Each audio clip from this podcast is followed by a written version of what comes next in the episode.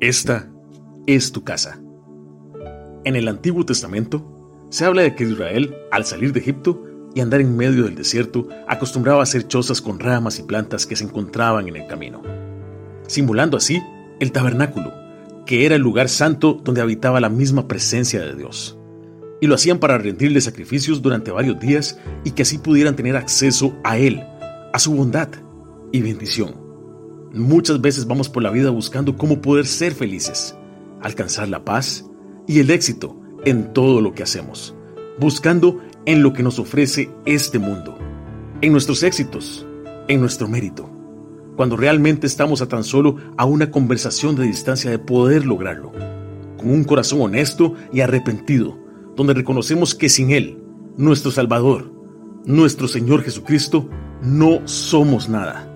Y al hacerlo, dice su palabra que nos volvemos su casa, sí, su morada, porque sí, el mismísimo Dios ahora vive en nosotros por medio de su Espíritu Santo.